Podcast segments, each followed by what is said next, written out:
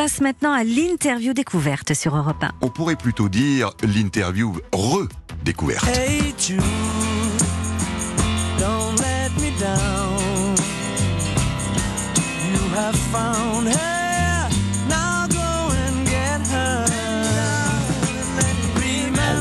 faire l'affront de désannoncer le Hey Jude et pourquoi parlons-nous aujourd'hui dans cette interview découverte des Beatles C'est que nous sommes bientôt le 10 avril et le 10 avril 1970, c'est un coup de tonnerre dans toute la presse mondiale. Oui, Paul McCartney quitte les Beatles qui se séparent, le plus grand groupe de l'histoire du rock, plus même de l'histoire d'une époque. Et c'est ce que nous vivons à travers le très beau livre signé Frédéric Granier, Les Beatles, quatre garçons dans le siècle, publié aux éditions Perrin. Bonjour Frédéric Granier. Bonjour François Claus. On a oublié que les Beatles ont été un groupe très éphémère finalement. Tout le monde a en tête tellement ils paraissent immortels. On croit que les Beatles sont encore là, un peu comme les Stones, ces vieux dinosaures qui résistent. Non, c'est une durée de vie très courte pour un groupe de rock. Eh oui, c'est sept ans. Une période dans laquelle ils sont passés de, de quatre adolescents euh, coiffés au bol euh, et dans des petits costumes cintrés euh, à chanter des, des morceaux de 2 minutes 30 à des musiciens hirsutes et moustachus pleinement conscients de leur capacité révolutionnaire. Donc on est passé en sept ans des morceaux comme Twist and Shout sur Please Please Me à aux splendeurs de Road en 1969. Ce que vous nous dites et qui résume euh, le sous-titre de votre livre, c'est que les Beatles, tout autant qu'un groupe de musique, ont été l'incarnation voire même l'accélérateur d'une époque, ces fameuses euh, années fin 60, mi-70, où le monde a changé. Effectivement. Quand on regarde les, les Beatles, on comprend qu'ils n'incarnent pas seulement musicalement le changement d'époque, mais aussi le changement dans leur look, dans leur attitude, dans leur prise de position politique, et on se rend compte que entre 63 et 70, il y a une forme d'accélération temporelle que Ringo, Paul, John et George ont parfaitement incarné. Alors nous allons remonter le fil de cette histoire et nous sommes en 1963.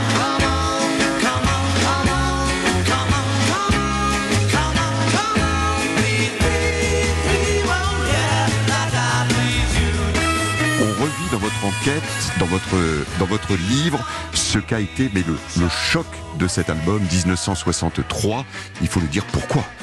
Alors d'abord c'est un album qui sort effectivement le 22 mars 63, qui a du succès progressivement et puis qui devient une forme de déflagration au sein de la pop, qui jusque-là était dominée euh, par les 45 tours, les singles. Et les Beatles, avec un album dans lequel bah, pas grand monde croyait. Euh, EMI euh, avait misé sur ces, petits gars de Liverpool, mais euh, avait enregistré l'album à la va-vite, hein, puisque l'album est enregistré dans l'espace de 10 heures, ce qui constitue quand même un vrai record.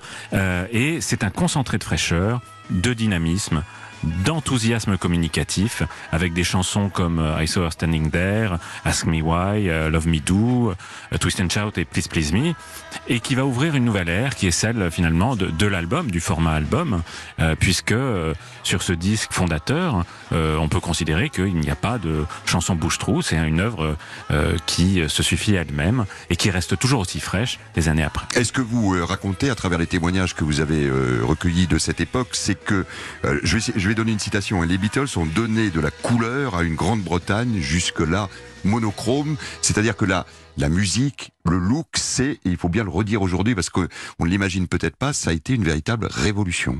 Ça a été une révolution dans le look, dans l'attitude, et puis dans une forme d'irrévérence aussi, puisqu'on on était euh, dans l'après-guerre, les, les, les, Beatles étaient des enfants de, de l'après-guerre, ils sont tous nés après 1940, et c'est encore les derniers oripeaux de, l'Angleterre victorienne. Et à travers eux, effectivement, ils vont redonner de la couleur à une Angleterre qui jusque-là était dominée par la génération des parents, des grands-parents, avec des artistes qui étaient euh, des pas le succès d'année de, de, de, des, rockers des, venus d'Amérique, et eux ont inventé quelque chose de véritablement nouveau. De nouveau, d'européen, et qui va devenir absolument mondial. Nous sommes trois ans plus tard, 1966.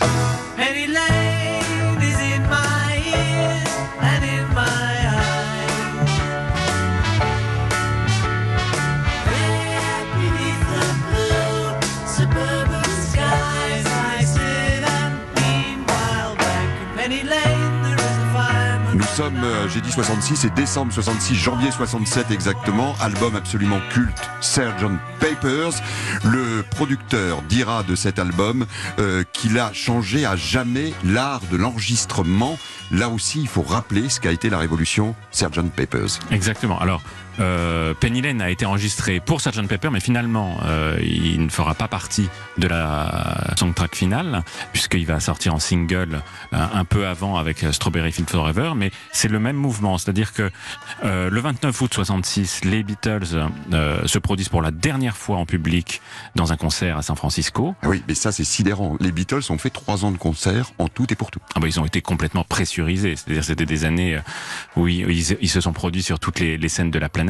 En 66, ils arrêtent la scène parce qu'ils n'en peuvent plus et ils vont se tourner vers le studio. Et c'est à ce moment-là qu'ils vont apprendre leur art et faire entrer la pop dans une nouvelle ère. C'est-à-dire qu'ils vont avoir le temps de produire des chansons qui sont des œuvres à part entière et pas uniquement des morceaux conçus et produits pour la scène. Et avec euh, une liberté euh, éditoriale, dirait-on aujourd'hui, ils ont leur propre studio, ils peuvent passer des, des heures à créer de la musique. Ce sont aussi des grands créateurs de musique. Et puis, c'est le moment où ils suivent également l'époque. Il y a une photo absolument extraordinaire dans votre, dans votre livre où ils sont dans un ashram en Inde.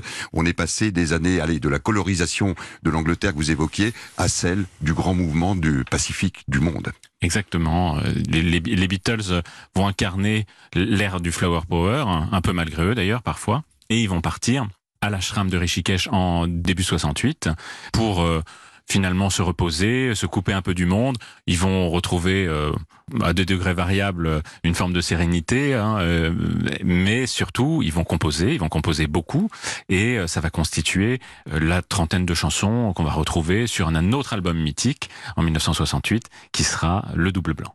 le fameux euh, double blanc. Rappelons que les Beatles, c'est en tout et pour tout 12 albums en 7 ans, 188 morceaux, mais qui ont révolutionné le monde. Et vous parliez, vous l'évoquiez déjà 69, le dernier album. Here comes the sun. Here comes the sun.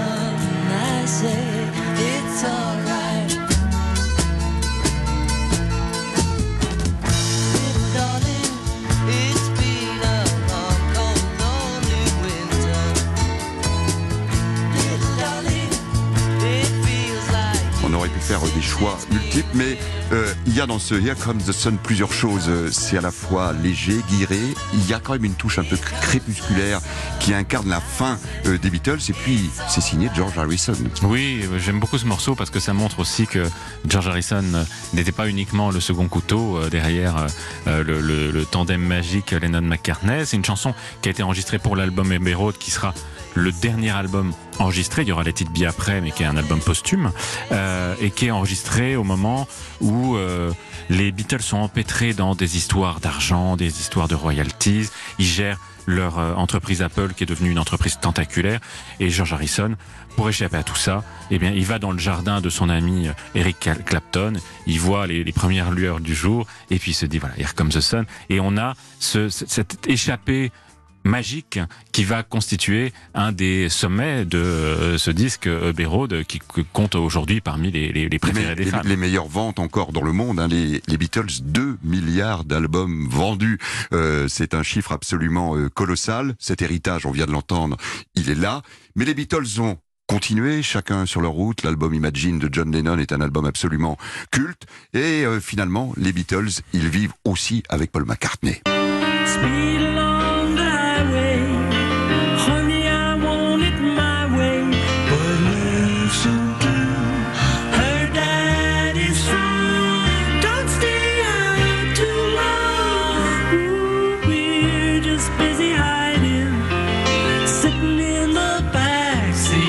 Backseat of my.